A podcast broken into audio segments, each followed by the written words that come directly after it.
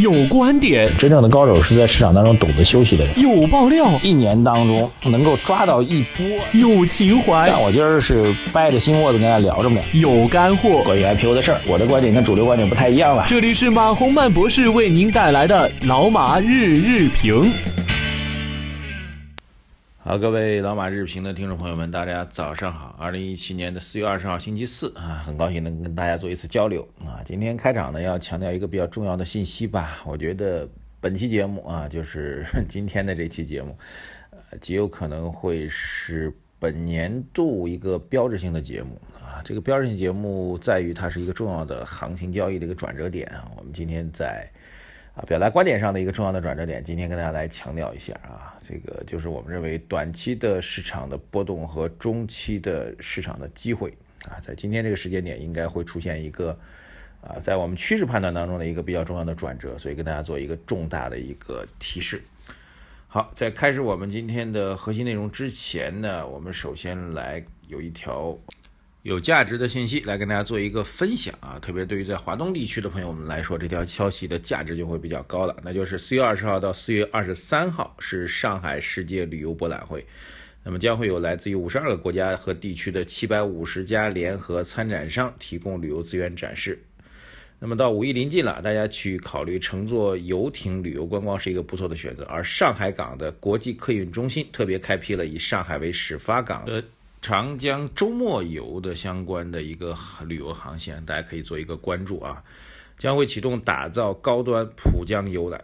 参加博览会的游客呢，就有机会在国客中心的水上展上试乘阿兹木游艇，体验意大利风格的海上生活。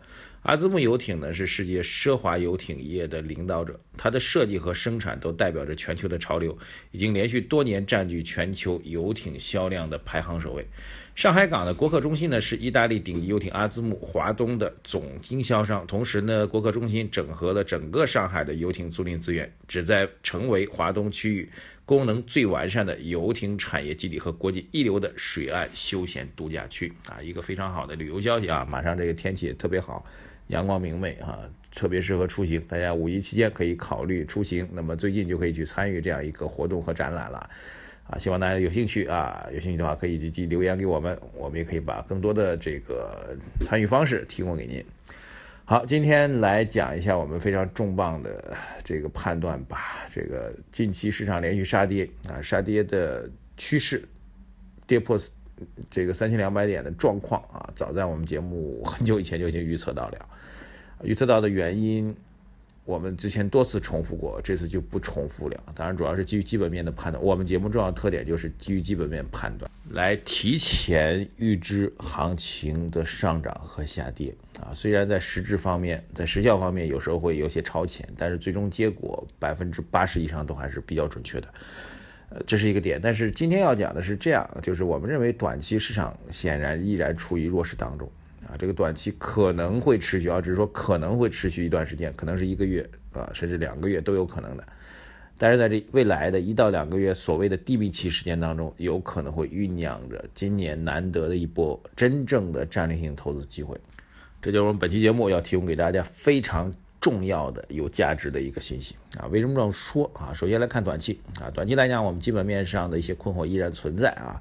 二季度经济下滑的问题，全球货币紧缩的问题，房地产严控的问题，这些问题依然存在，我们并不否定啊。然后从技术层面上来讲，昨天在晚评当中提到的一些，我们不妨再稍微稍微再给大家加深一下啊，就是短线需要一个确认底部啊，连续多天的杀跌之后，昨天即便收出长长的下影线，但是绝对不是底部的确认啊，底部的确认有一系列的技术要求，各位可以自己去学习。然后连续三天下跌，没有回补之前的缺口，未来任何一次上涨之前的周一的跳空缺口都会成为一个技术上、心理上的重大的障碍。这两点存在，实际上使得短期市场必须要修复、修复、修复。所以这个短期有可能是在一个月到两个月时间当中啊，具体时间我们预测不出来，但是需要这样一段时间。但是当这段修复期告一个阶段性的低点出现的时候，各位重要的价值就会显现了。呃，虽然最近一段时间网上对于刘士余刘主席的争议啊，非常非常多，认为他批评所谓妖精害人精，批评所谓高送转，批评所谓一些操盘行为吧，等等等等，反正他打击的这些监管对象是近期市场暴跌的主要原因。呃，我同意啊，如果简单的从直接反馈上来讲，他的比如说针对次新股的表态，比如针对高送转的表态，确实是这一波杀跌的主要原因，但是。我并不认为它是一个核心原因，恰恰相反，我觉得经过这一轮阵痛之后啊，如果刘士余的监管思路继续能够在 A 股市场持长期坚定的持续下去，那么其实是酝酿着下一波战略机会的重要的一个空间。那么刘士余监管的重要思路就是对于题材板块、资金操纵的板块啊，以之前以做庄、以虚强交易模式。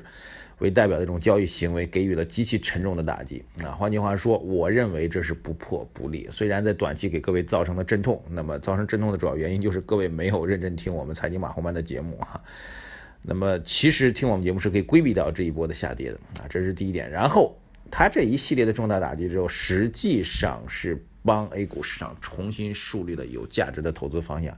这有价值投资方向大概就是这样一些股票。第一个，你要有蓝筹，所谓蓝筹就是业绩稳定，而且能够持续增长，而且盈利规模，这些公司应该是在行业当中处于相对的龙头地位，这是一个蓝筹的定义。很多人都搞不清楚蓝筹的定义就在那里啊，盲目寻找的股票。另外一个就是这些蓝筹股票之外，他们一定要有这样一个分红兑现的一个能力啊。这个我觉得也是比较重要的。还有一个比较重要的就是，他们的股价应该是相对稳定的，并不是那种暴涨暴跌的这种类型。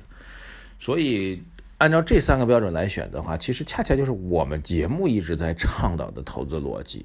我们节目在波段操作方面，其实一直坚定按照基本面来交易的行为，就一年去寻找那一到两次的战略性投资机会。这种战略性投资机会，根据基本面的判断来做出决断。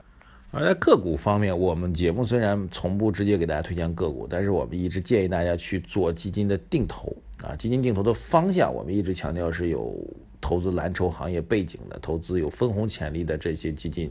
对，实际上在微观操作层面，我们和这个监管的思路是完全一致的。而且我也认为，这应该会是成为投资人取得长期投资回报、高投资回报的一个重要的基础啊。这一点我觉得特别要强调给大家。啊，还是明确这样一点吧，就各位，你炒股票究竟是为了什么啊？我承认，确实有一部分炒股票是为了打发时间啊，是为了呃寻找刺激。那您大可以去做那种有风险的股票，那也请您不要听我们的节目，因为我们节目对您没有什么太多的帮助。那么，如果您炒股票真的是为了投资收益的体现啊，是为了规避风险。啊，要管住自己的手，选择空仓，然后管住自己的手。当有战略性机会出现的时候，再大举介入；战略性机会消除的时候，就马上退出。啊，这样的投资人，我们第一目标是赚钱、赚钱、赚钱，而不是刺激、刺激的人。那么听我节目会非常有价值。那么对于这样一类投资人来说，未来一到两个月调整的低点当中，将会是我们选择战略机会最重要的时机点。今年难得一遇，如果刘士余继续。把他的执政理念执行下去的话，那么这样的机会，甚至在未来一年两年都是非常难得的一个机会啊！还记得我们曾经说过吗？我们认为二零一七年会是一个相对调整和震荡的年份，但是到了一八年、一九年，极有可能会诞生一波重大的牛市机会。那么牛市机会之前的最后一波低点，很有可能就是现在这一波低点，好吧？今天所以这期节目，我们觉得。不管是对于全年的交易，还是对于未来的趋势把握，都是非常重要的时机。所以，本人最近一段时间会比较勤勉的来研究相关的问题。记住本期，好吧？节目最后再有一个重要的信息来跟大家发布。我昨天也提到了，我昨天到了上海车展啊。那么车展的相关信息呢，在未来几天节目当中会不断跟大家提到。那么接下来还有一条消息，就是本届车展的举办地，也就是上海国家会展中心，它是位于上海西虹桥片区。哎，西虹桥大家可能不太熟悉啊，但是熟悉上海的人都知道虹桥机场，所以在虹桥机场偏西一点的区域就是西虹桥。